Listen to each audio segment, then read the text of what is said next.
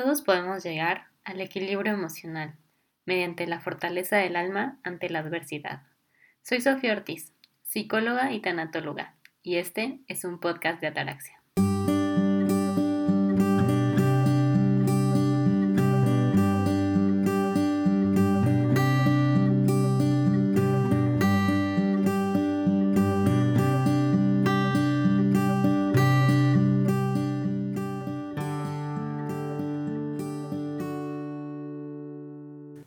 ¿Cómo están? Espero que estén muy bien. Estoy muy emocionada de este episodio porque tengo a dos invitadas. Ya se van a dar cuenta que vamos a modificar un poco la dinámica y algunas cosas. Y ahora no solo nos van a escuchar, sino que van a ver un poquito también de nosotras. Eh, entonces déjenme presento a las invitadas del día de hoy como se merecen.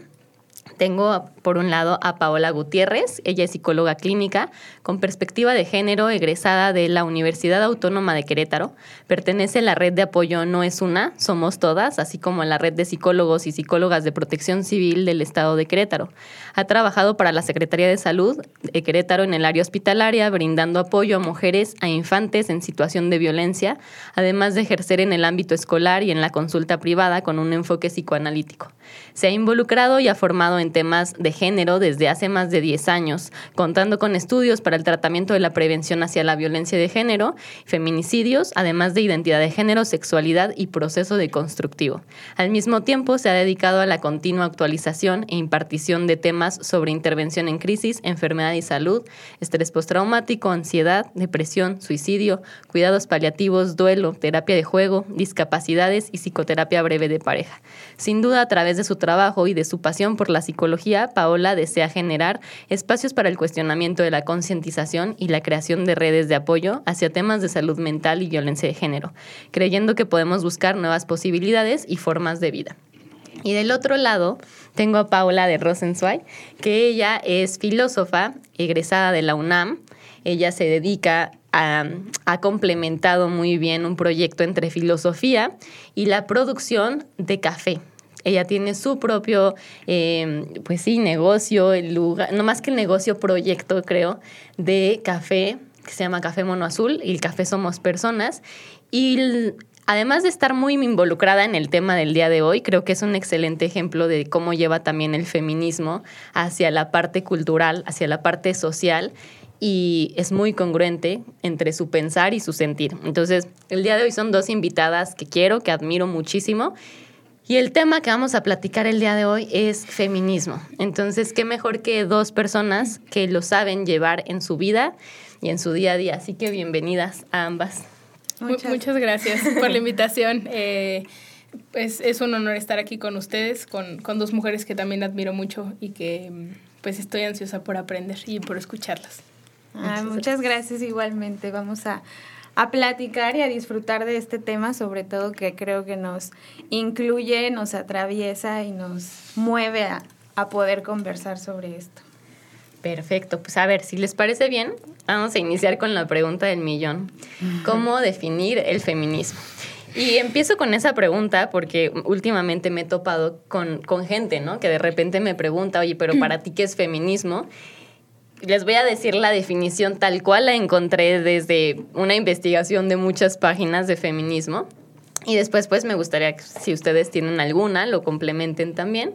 Yo encontré que el feminismo es un movimiento político, social, académico, económico y cultural que busca crear conciencia y condiciones para transformar las relaciones sociales, lograr la igualdad entre las personas y eliminar cualquier forma de discriminación o violencia contra las mujeres. Sé que estamos hablando de un tema subjetivo, sé que también hay muchas cosas que engloban feminismo. No sé si ustedes quieren agregar algo a cómo lo definirían. Yo creo que es una definición muy completa y me gustó mucho porque además agregaste justo esto. Anteriormente solo lo veíamos como el movimiento político-social, pero es súper importante también incluir esta parte académica, económica, cultural. Eh, a lo mejor algo, y para decirlo como de una manera más masticada, para mí el feminismo es justo ese cuestionamiento al orden opresivo, a todo aquello que genera violencias el cuestionar los paradigmas con los que hemos crecido, toda la historia con la que pues hemos estado envueltas, envueltos, el feminismo te permite dar condiciones para estar informada, para decidir y para que en base a eso tú tengas oportunidades. Creo que también ahí pues es importante aclarar, ¿no? Cuando hemos conversado, yo creo que sobre todo en nuestros primeros acercamientos al feminismo, pues muchas veces nos cuestionaban como es que el feminismo es odiar a los hombres, o es que el feminismo es ser mujeres que solo quieren estar desnudas por la calle, sin depilarse, sin ser madres, ¿no? y lo digo así porque realmente es lo que hemos escuchado. A lo mejor cuando empiezas a acercarte más, definitivamente te das cuenta que el feminismo no es solo esto. Te da las opciones a elegir, a decidir si te quieres depilar o no, si quieres ser madre o no. No es odiar a los hombres, por supuesto. Es sí, eh, pues trabajar contra la parte patriarcal, contra la parte del machismo, pero eso no significa que odiamos a los hombres, que no queremos ser mujeres. Eh, con parejas o que algún día te quieras casar y demás. Entonces creo que a mí me gustaría empezar también desde ahí para poder como ablandar el tema, porque creo que a veces incluso pronunciarte como feminista puede asustar, ¿no? O nos cuesta a las mujeres. Creo que siendo muy realista puede llegar a costarnos el decir si soy feminista o no soy feminista.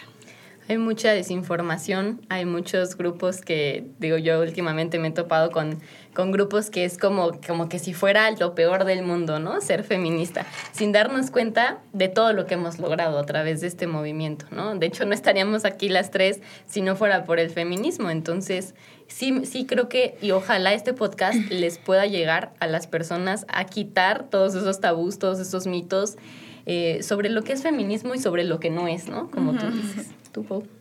Pues yo quizá lo que podría agregar es que mm, a mí me gusta mucho el, este libro que es El Segundo Sexo de Simone de Beauvoir, porque ella tiene una idea muy interesante, que es que durante toda la historia las mujeres hemos sido, pues sí, el segundo sexo, ¿no? O sea, el, el, sexo oprimido y también hemos sido objeto, o sea, no nos hemos como constituido como un sujeto político.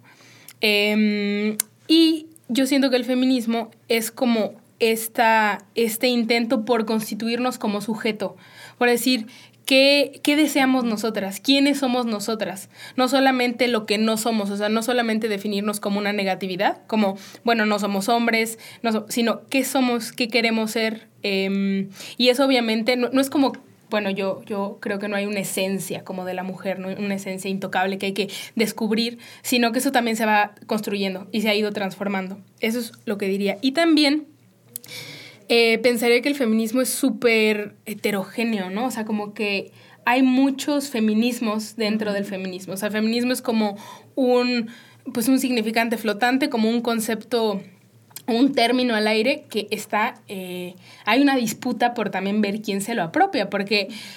Para mí lo que ha sido difícil, ahora que en los últimos años he empezado a ir a las marchas, he empezado a leer más, involucrarme más, ha sido descubrir que no todo el feminismo es igual, o sea, que no todas estamos de acuerdo y eso también es parte del feminismo, porque he escuchado muchas recriminaciones de, es que ni siquiera entre ustedes se ponen de acuerdo, y pues porque precisamente es un proceso social en el que en esas estamos, ¿no? Claro. Eh, y no es un proceso ideal en el que, ay, sí, vamos a salir, todos vamos a estar de acuerdo, pero hay que estarnos eh, en diálogo constante, entonces eso también eh, diría. Me encanta, sí, deconstruyéndose, ¿no? También. Y a ver, justo como estamos intentando generar con, con ustedes una conciencia de qué sí es feminismo, vamos a tocar algunos términos importantes para el feminismo. Eh, tal vez no son todos, hay un buen, lo dijiste, hay muchos términos. O sea, estaba investigando y veía cuántos tipos de feminismo, que creo que tú te lo sabes bien. este, y hay un buen, ¿no? Pero no sé, voy a mencionar algunos que yo investigué y si les gustaría agregar algún otro, también es importante en esta aclaración a las personas que estamos buscando. Primero, perspectiva de género, ¿no? Porque a veces pensamos que está como muy separado, pero no. La perspectiva de género es ver o analizar un fenómeno económico, social, cultural, etcétera, abordando el impacto diferenciado que éste puede tener en las mujeres en materia de oportunidades, roles e interacciones sociales. Por eso es que también se habla de esto.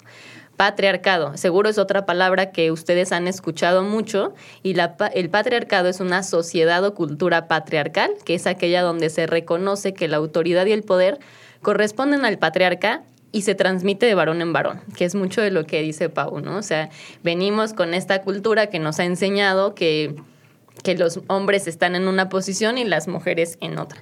Sexismo son todas las prácticas y actitudes que promueven el trato diferenciado de personas en razón de su sexo biológico, del cual asumen características y comportamientos que se espera.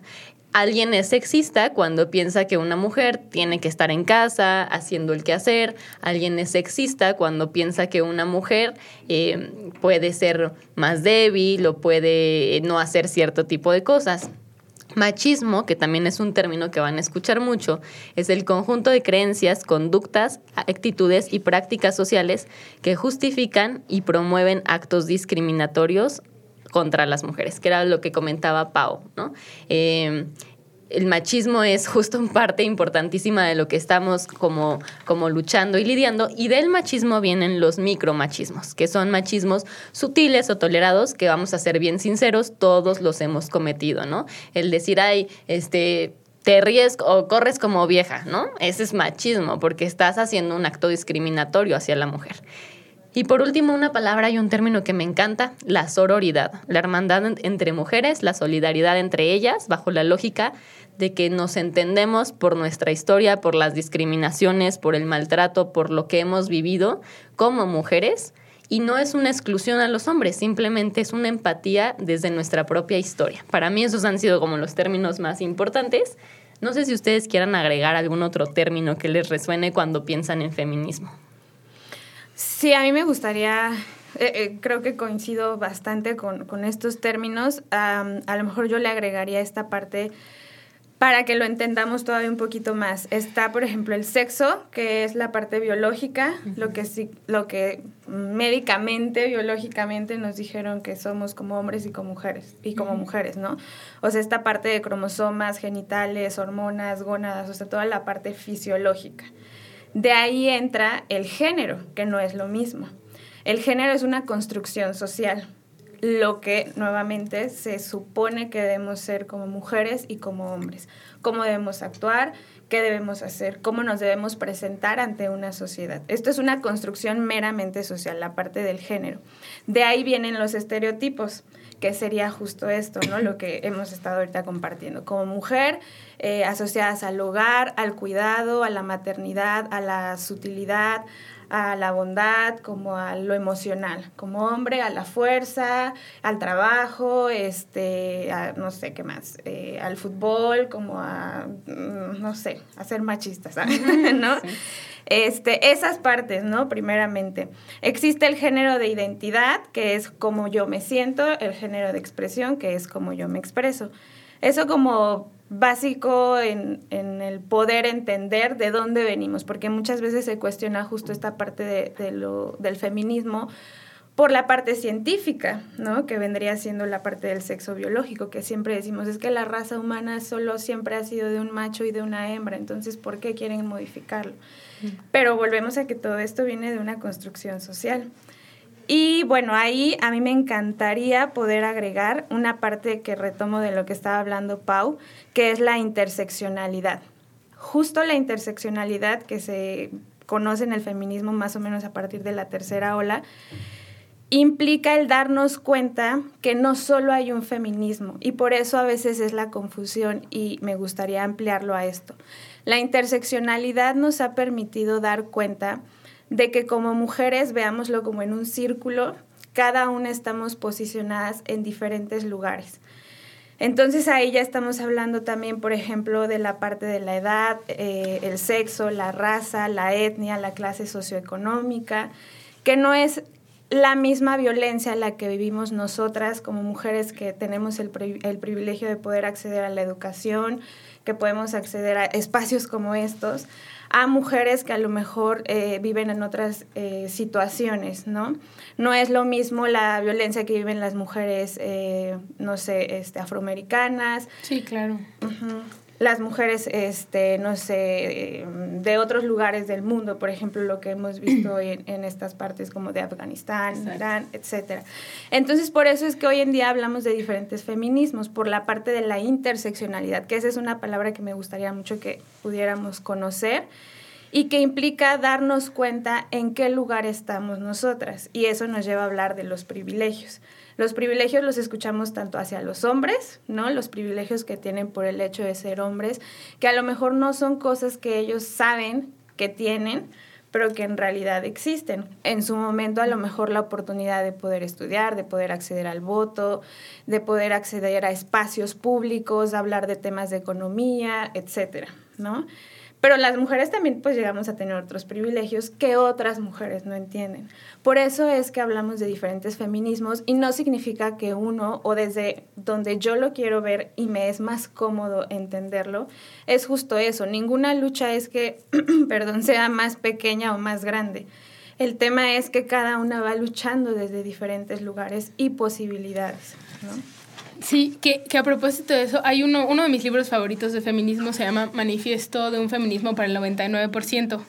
Eh, son tres autoras y mm, me gusta muchísimo porque habla precisamente de, el, el, empieza el libro diciendo, ¿no? Como el camino se bifurca y entonces vamos a tener un feminismo liberal feminismo blanco, ¿no? Que quizás eso lo hayamos escuchado más. Y luego está el feminismo que es para el 99%, que busca incluso hermanarse con otras luchas como el, el ambientalismo, este, la defensa de los derechos de los trabajadores, las trabajadoras. Y yo sí aquí sería un poquito más eh, arriesgada en decir que es importante posicionarnos como mujeres, porque el relativismo de decir, bueno, es que creo que, o sea, justamente la, la, la pugna por qué es el feminismo, pues va a ser dependiendo de la representación, o sea, de o sea, no lo sé, ¿no? Algo que yo pienso, yo trabajo pues en, el, en la finca, en el rancho. Y pues ahí la realidad, como bien decías, ¿no? No es lo mismo aquí nosotras mujeres de ciudad a las mujeres que viven en San Mateo Piñas, en la comunidad. Y entonces muchas veces esas voces de esas mujeres pues no encuentran la vía para también estar, por ejemplo, en una marcha urbana del 8M, etcétera. Y es importante que también se vean representadas eh, porque finalmente el feminismo que está pues más visibilizado incluso por las redes sociales, pues también va a estar determinado por la gente que tiene acceso, por las mujeres que tenemos acceso a las redes sociales, a hacer contenidos digitales. Entonces, bueno, todo esto para decir que yo creo que es importante posicionarse como, mm, aunque es difícil, es incómodo, ¿no? O sea, como... Sí, porque a mí lo que me gustaría pensar es, bueno, es que todas podemos, porque finalmente todas somos mujeres y todas podemos tener algo en común que es muy fuerte, pero a veces parece que también hay otras, hay otros intereses que se ponen primero, ¿no? Que el feminismo. Eh, que, el, que busca el bienestar de realmente todas las mujeres, sino solamente de unas pocas mujeres y de la ascensión de la mujer individual. A mí me gusta mucho que estén hablando del privilegio, porque al final creo que si estamos aquí las tres, pues es porque somos bien privilegiadas de estar a las once y media de la mañana sí. eh, reuniéndonos aquí y teniendo la capacidad de que cada quien puede tener sus propios tiempos, su propio espacio, es un gran privilegio. Pero entonces, ¿qué se hace con ese privilegio? ¿no? O sea, porque yo sé que las tres queremos, pues, empatamos con este movimiento y ya que nos dimos cuenta que hay un privilegio, ¿qué se hace con ese privilegio? Ustedes. Es súper valioso y justo por eso, qué bueno que lo introducimos. Eh, no es malo tener un privilegio, no es que esté mal poder vivirlo y poder aprovecharlo. Uh -huh. Hagámoslo pero tengamos en cuenta que hay muchas mujeres que todavía no lo tienen y que nuestra lucha es, sí, vamos a, a, poder us hacer uso de este privilegio, pero también vamos a seguir luchando para que las otras mujeres lo puedan llegar a tener, sí, que sí. es un poquito lo que decía Pau. Y ahí es justo lo que va buscando el feminismo, que eh, vamos cuestionando justamente todas estas eh, como formas, discriminaciones y desigualdades, exclusiones que existen para las mujeres. Entonces sería el, no es malo, porque pues a veces ahí estuvo y, y es válido tomarlo justo, por ejemplo, para hacer esto, uh -huh. para tener un espacio, para poder crear, para poder hacer, exacto, para visibilizar, para ir a luchar, para poder hacer otras cosas, porque a lo mejor incluso de manera muy individual estamos aquí haciendo uso de, pero por fuera hacemos otras cosas para seguir luchando que otras mujeres puedan tener acceso a un libro, acceso al cuestionamiento, acceso a decir no está mal que quieras algo diferente o a, empezar a generarles también ese cuestionamiento. Como ruido, ¿no? Exacto. No conformarse. Y hay una hay un libro que se llama seguro lo han escuchado el, los sueños de la niña de la montaña y es una... De Eufrosina. Sí, de Eufrosina. y ella me encanta porque, porque ella vivió en comunidades de Oaxaca justamente y dices que yo no quiero conformarme con que a mí me toque siempre dormir en el suelo y a mis hermanos varones en la cama, ¿no?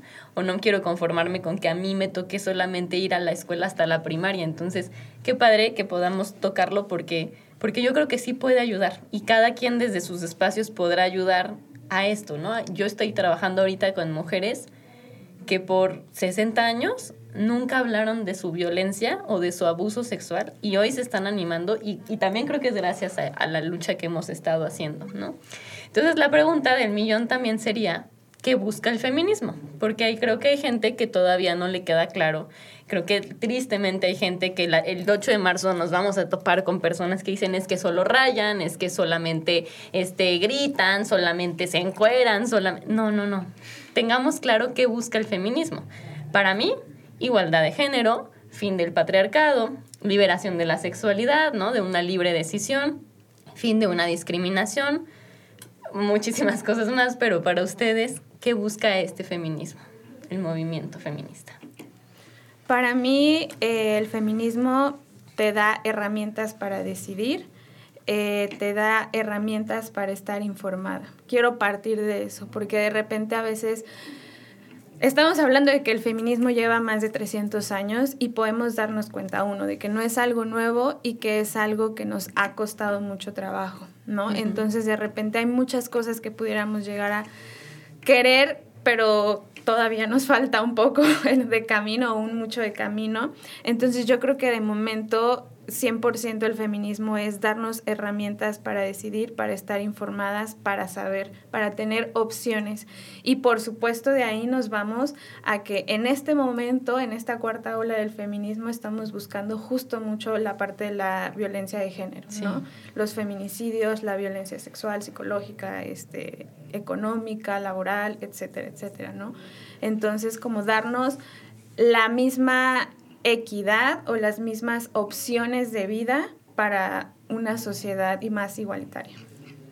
Sí, sí, pues me gusta mucho lo que dice Paola de, de tener herramientas para decidir. O sea, eso es quizá lo más importante porque pues además cada una tiene necesidades distintas, ¿no? Entonces no es como que puedes decir, es que seguramente tú necesitas esto, sino, no, están estas herramientas y creo que una cosa que yo agregaría es que el feminismo busca o debería de buscar que esas herramientas estuvieran al alcance de todas las mujeres, eh, no solamente de unas pocas mujeres. Y eso pues sí, debería de ser como central en la lucha feminista para mí, porque si se vuelve una lucha por nuestra individualidad, siento que pierde mucho sentido, ¿no? Eh, y volvemos a esto de, pues sí, quizá nosotras lo vamos a poder hacer por nuestros privilegios, pero el privilegio siempre es como la otra cara de la opresión, ¿no? O sea, de que en realidad hay muchas mujeres que todavía no lo pueden hacer. Eh, pero sí, me gustó eso de, de, de las herramientas para decidir. Y creo que también, ¿no? Para los hombres que nos escuchan, que, a veces siento que les, que, que, les hace ruido ciertas cosas y que se quieren informar más, pues también pensar, ¿no? Si, si tendría que haber existido esto, porque este fue un movimiento que inició por un derecho que a las mujeres les debería de corresponder simplemente nato, como a los hombres, ¿no?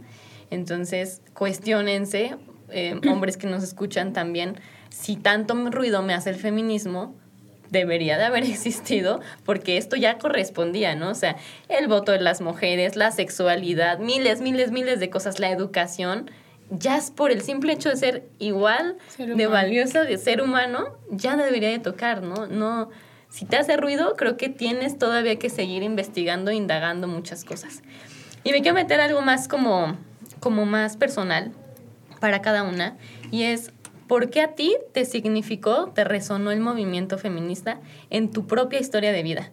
porque yo creo que si las tres estamos aquí es por algo en algún momento nos ha tocado vivir, que nos ha movido y pues si te sientes con la libertad de compartirlo con los demás, creo que esta es la parte más valiosa para, para que la gente empatice también con nosotros y se dé cuenta, uno, mujeres que nos escuchan, que han tenido historias de violencia, de acoso, de abuso, pues que no están solas, que hay más sintiéndose así y dos, pues también abrir oportunidad a que, a que otras personas se identifiquen ¿no? con nuestras historias.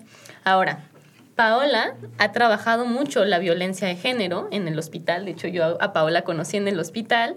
Eh, es muy buena en ese trabajo. Y, y es bien duro enfrentarse a, a, ver a una niña, a un bebé. En algún momento me tocó acompañarte a un bebé abusado sexualmente y, este, y a mujeres, ¿no? Que llegan y llegan no solo una vez, ya llegan a su tercer golpiza y ya la identificas porque dices, chin, esta es la tercera vez que viene, ¿no? A, mujer, a niñas abusadas sexualmente, historias muy dolorosas.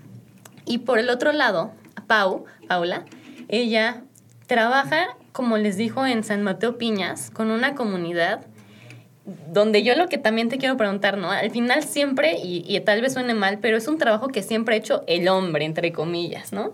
Que, que cuando tú lo tomaste fue hasta sorprendente y algo que a mí me reflejó mucho es, chin, para ir a San Mateo Piñas tengo que ver con qué hombre voy, porque no puedo ir sola como mujer porque es peligroso para mí. Y además, trabajas y has encontrado una comunidad de mujeres y de niñas que yo sé que tú les has podido aportar mucho y compartir mucho de esto. Entonces, desde sus propias historias y desde sus propios ámbitos, me gustaría que compartieran por qué les resuena el movimiento. Bueno, en mi, en mi caso, eh, pues sí, el, al, al decidir eh, yo soy tostadora de café, o sea, yo llevo tostando café toda la vida. Y de hecho me enseñó mi abuelo, o sea, mi abuelo me ha impulsado mucho, es un hombre, me ha impulsado mucho a, a, pues a, a, eso, a tostar café, luego involucrarme con la producción.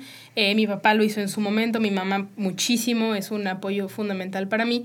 Y entonces cuando decido, uh, pues sí, empezar a, a tomar cargos, hacerme cargo de la finca de la familia, pues descubro que no está, o sea, que siendo mujer en la montaña no es tan fácil. Eh, primero, como simbólicamente, fue una especie de decepción que yo, la mujer, la nieta, fuera la que fuera a hacerse cargo, porque creo que eh, los hombres allá tienen esta idea empobrecida de la mujer, que no tenemos la misma capacidad física, económica, intelectual. Entonces ha sido una estira y afloja para poder también colaborar con, con los hombres ¿no? Eh, de allá, que han sido muy importantes en este proyecto.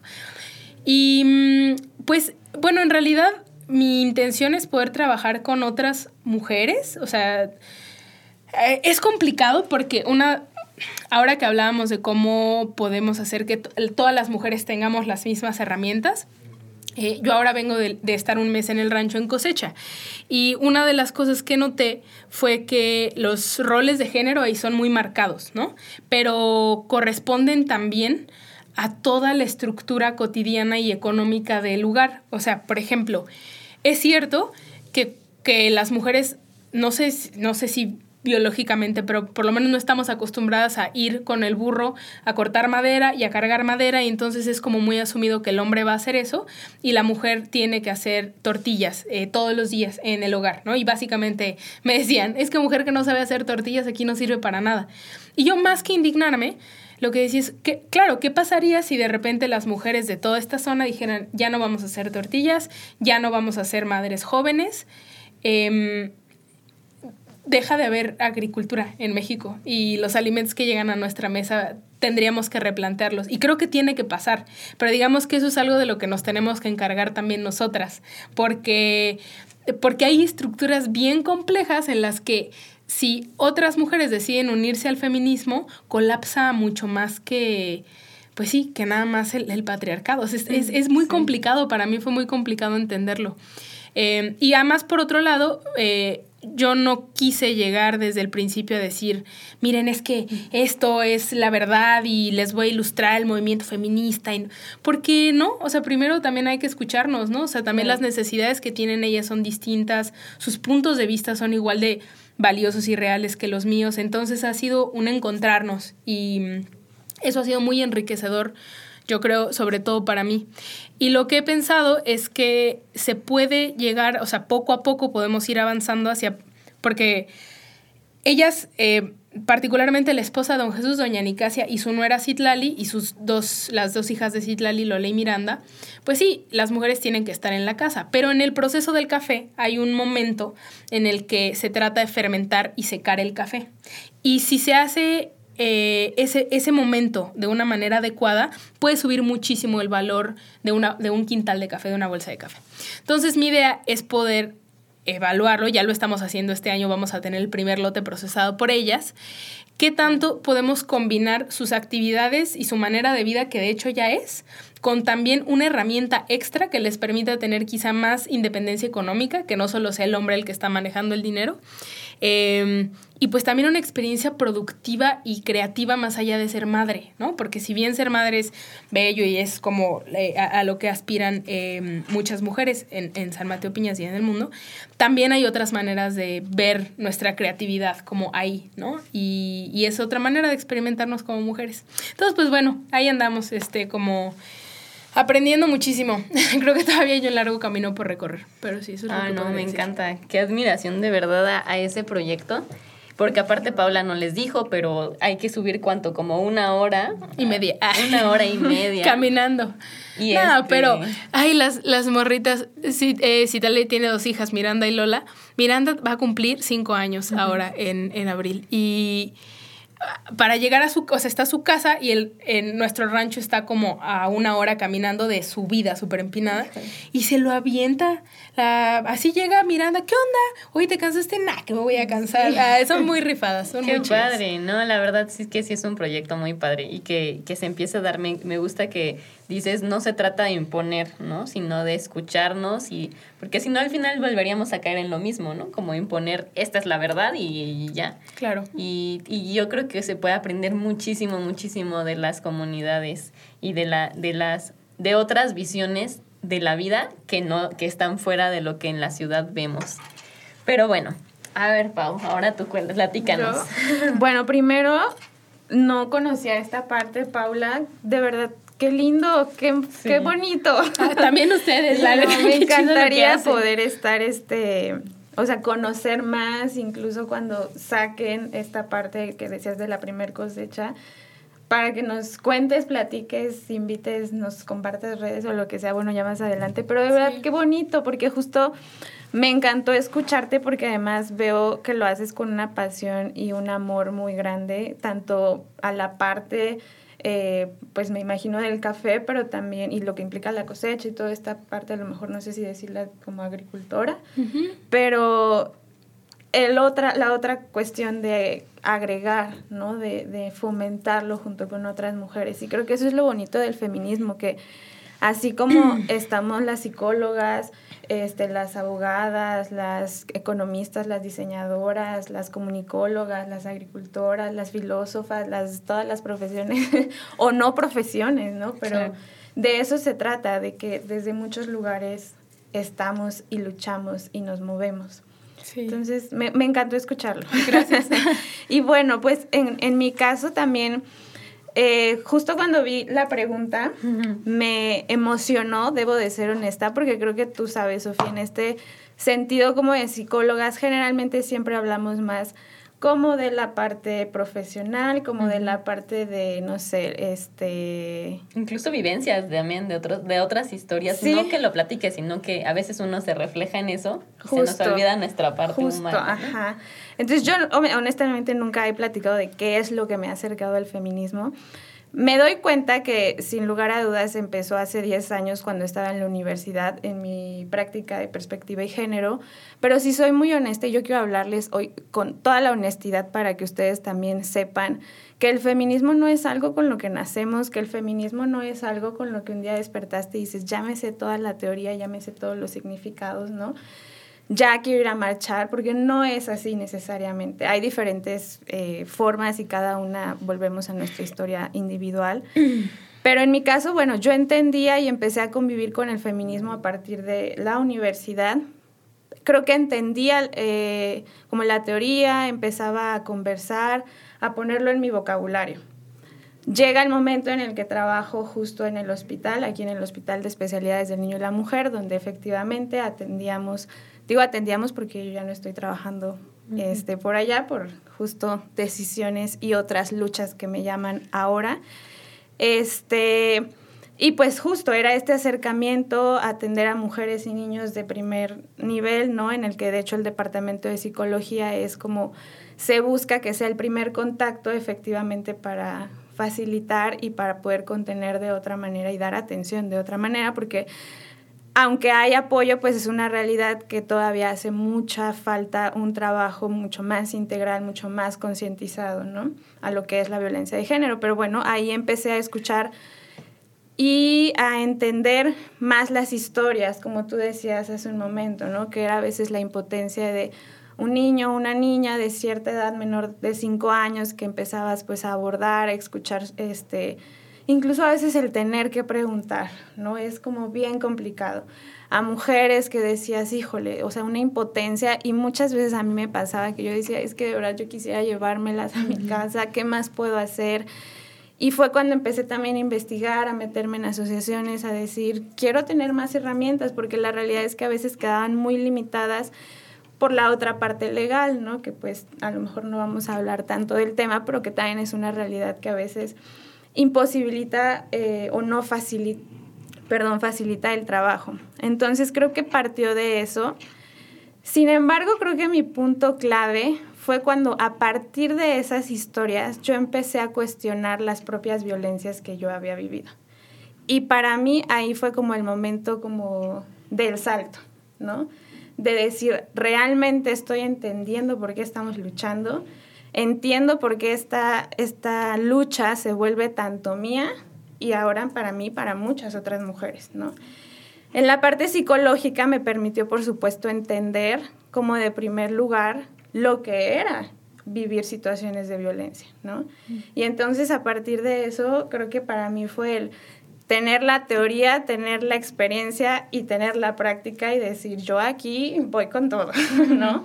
Y para mí justo por eso decía, el feminismo también permite herramientas para decidir, para dar cuenta de tus propias historias, de las propias violencias que hemos vivido, porque yo creo que de alguna manera u otra, desde una violencia menor, no hablando como del termómetro, del, del violentómetro, hemos vivido algún tipo de violencia o sea, no lo podemos negar. O, bueno, sería importante que lo pudiéramos cuestionar.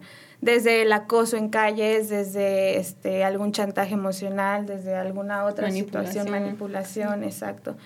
Entonces, este, definitivamente para mí fue uno de los mayores acercamientos. O sea, creo que he tenido como estas etapas y el último fue eh, el propio trabajo personal que he hecho en mí y que eso me invitó también a seguir haciéndolo desde otro lugar y desde otra escucha.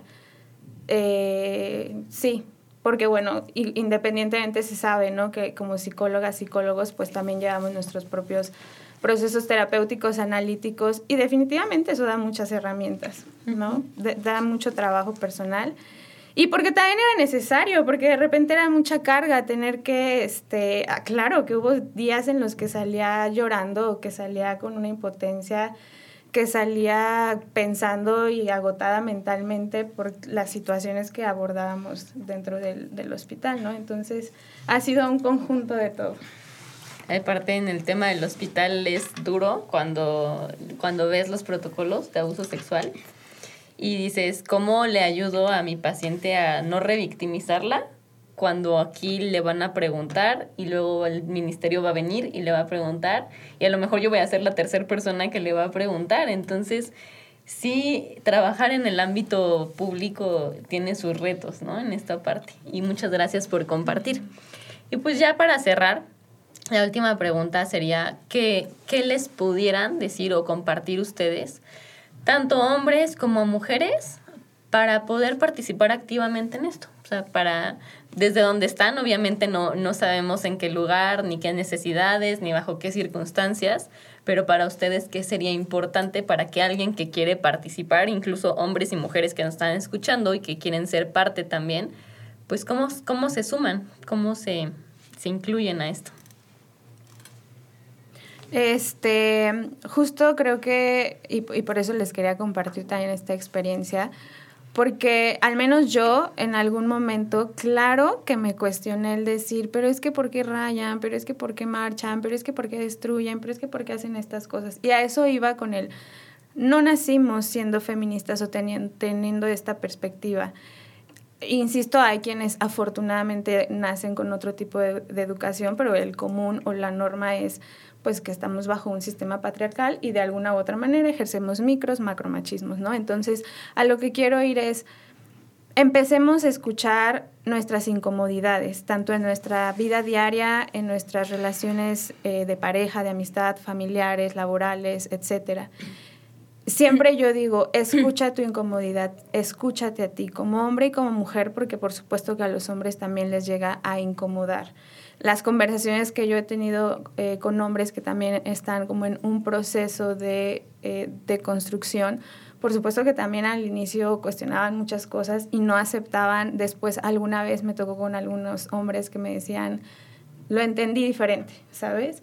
También respetando su proceso y dejando que ellos busquen estos espacios, porque pues no se trata de ser ahora las educadoras, porque si no volvemos a, un tema patriarcal, ¿no? Y machista pero sí como a, pues mira, esta es la información, generar espacios de cuestionamiento, este, informarnos, apoyar, mm, creer también en cuando alguien te dice estoy pasando por esta situación, saber acompañar, saber buscar, eh, buscar espacios de apoyo, ya sea desde instituciones, apoyos psicológicos, apoyos legales, pero creo que es eso, eh, invitando mucho al cuestionamiento, a que no necesariamente tenemos que estar de acuerdo en todo al mismo tiempo, porque cada una vamos teniendo nuestros procesos diferentes. Este, hay cosas que todavía no nos sentimos cómodas de decir, pero por ahí justo también existe, hablando del glosario, ¿no? Y agregando otra palabra, o sea, no hay como un feminómetro que te diga, eres más feminista o menos feminista. No, por ejemplo, si este 8M para ti es más cómodo publicar cosas, vestir una prenda, hacer una manifestación o algo simbólico, está bien. Si tú dices, ya, o sea, quiero ir a una marcha, está bien. No significa que haya una lucha mejor que otra. Es al momento y con el proceso de cada una. Entonces yo creo que eso sería como, como para, no sé, lo que a mí se, sería el saber que incluso hay una frase en el feminismo que es si no es ahora, no te preocupes, cuando sea el momento, aquí vamos a estar. Porque no se trata de decir, entonces tú no eres feminista, no vas a ser mi amiga o yo no puedo trabajar contigo. No, porque también entendemos. Claro que al inicio o en ocasiones decimos, sí, yo quiero que todos lo sean y queremos como ser súper revolucionarias y a lo mejor llegar y es que tienes que pensar igual que yo, pero no se trata de eso. Entonces, respetando y como les decía, o sea, si ustedes quieren empezar a hacer algo, empezar a leer algún libro, empezar a ver algún video, documental, podcast, hoy hay muchísima información y saber que toda lucha es válida y es súper eh, importante y, como valiosa, que esa es la palabra, es muy valiosa. Sí, muchas gracias, Pau. Pues es que Pau fue muy, mm, fue, muy, claro, o sea, me, me, gustó mucho eh, todo lo que dijiste. Em, sí, creo que es, es, importante esta parte justamente como de no, no pensar que el feminismo es como ir a casar otras mujeres y juzgar su, su feminismo, ¿no? O sea, como cada uno estamos en momentos distintos y eso es, estamos aquí para porque además pues seguramente nosotras iremos avanzando también en nuestro camino del feminismo eh, que otras mujeres antes de nosotras han abierto eh, y gracias a ellas podemos pasar por ahí. Entonces es eso, o sea, yo quizá lo único que pensaría es, bueno, como hombre no sé, o sea, como hombre pues sí, eh, infórmense, abran espacios, respeten. Em, no sé. No sean las no, no, no, sean cómplices. No tengan miedo al cambio. Les va a beneficiar. Van a dejar de sufrir también, ¿no? O sea, Em, ahora, el machismo también les afecta, claro. Pero muchísimo, muchísimo. O sea, ahorita que yo estaba en Piñas, pues veía eh, esta cuestión del alcoholismo y de, de, lo difícil que es para los hombres expresar su, sus emociones, su emotividad, su amor, solamente es a través del alcohol. Y luego viene con muchos sentimientos de culpa, de... Es muy triste, o sea, es feo se, ve que hay un sufrimiento, ¿no? Eh, bueno, eso hay en el rancho y aquí de muchas maneras. Entonces, sí, confíen, no tengan miedo. Eh. Y pues, no sé, a, otras mujeres, em, Pues yo lo que, lo que platicaba con unas amigas que ahora fueron a la finca es, hubo mujeres antes de nosotras, y seres humanos, hombres también, que, que lucharon para que ahora podamos tener nosotras los beneficios que tenemos. Entonces yo creo que es, es bonito pensar que nosotras también, ¿qué le vamos a dejar a las mujeres que vienen? ¿no? O sea, que cada quien nos sumemos, que cada una nos sumemos como podamos. Eso creo que sería, sí. Sí, me encanta esta parte. Pues muchas gracias a las dos. Eh, yo, yo quiero decirles que si hay una persona que nos escucha que está en una situación de confusión, de violencia, de, de, mucha, de mucha cuestión como reprimida que no ha podido sacar, pues que se anime a acercarnos, acercarse, perdón, acercarse aquí, que tenemos redes de apoyo terapéuticas que les podemos pasar, que hay muchas asociaciones, muchos lugares por aquí fui generando un directorio, pero para no saturarlos con los teléfonos, prefiero como, como poderles, si alguien lo necesita, que me escriba y pasárselos. Y de hecho hay lugares muy buenos en México, en Querétaro, en cualquier, en cualquier estado donde apoyan también a la mujer.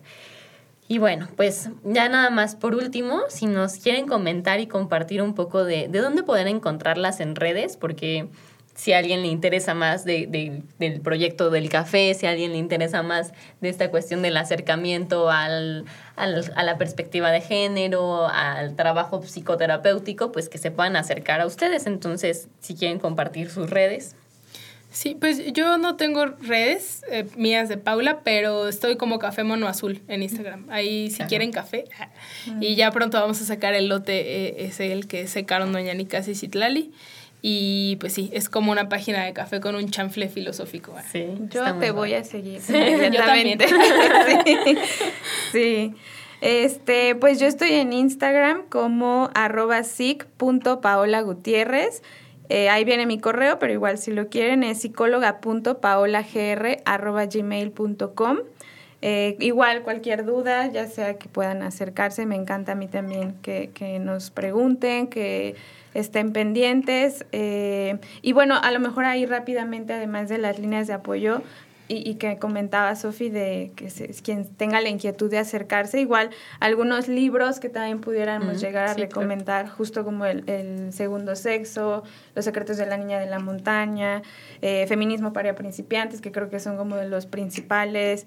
Eh, hay una feminista eh, mexicana que aborda justo el feminismo latinoamericano, que es Marcela Lagarde, que también tiene mucha información. Este, todos deberíamos ser feministas, de Chimamanda, el ABC del género y las mujeres que luchan se encuentran. Son como libros que si ustedes quieren, así como de este primer momento, poder irse acercando, o autoras se las podría llegar a recomendar. Yo, yo voy a meter ¿Sí? ahí el del el manifiesto de un feminismo ah, para el 99%. De verdad creo que es un libro fundamental, fundamental, fundamental. ¿De, ¿de qué autora? Son tres autoras, es Nancy Fraser, eh, Cincia, es que tienen, una, una de ellas es, es de la India y tiene un nombre que ah. no puedo pronunciar, sí, no lo quiero pronunciar mal, pero son tres autoras, este, okay, y además está, es, tiene libre acceso en internet, es, al, tiene creo que 70 páginas, o sea, se lo echan en mediodía, buenísimo, y pues esta, esta joya de Simón de Beauvoir, que de hecho Sofi y yo queremos hacer un círculo de lectura, sí. estaría chido que lo pudiéramos hacer. Sí, las nos gustaría mucho. Pues muchas gracias a todas, a ustedes también por, por estar aquí, por darse este tiempo, por darse la oportunidad de, de dialogar. Y a todos y a todas las que nos escuchan, que les sea de mucho provecho y de mucho bien este episodio. Se acerca el 8 de marzo y que no sea solo una lucha de 8 de marzo ni de marzo, que sea una lucha constante, diaria, todos los días de tenerlo en la mente. Gracias a todos, a mí me encuentran como Ataraxia Psicología y nos vemos en un siguiente episodio del podcast.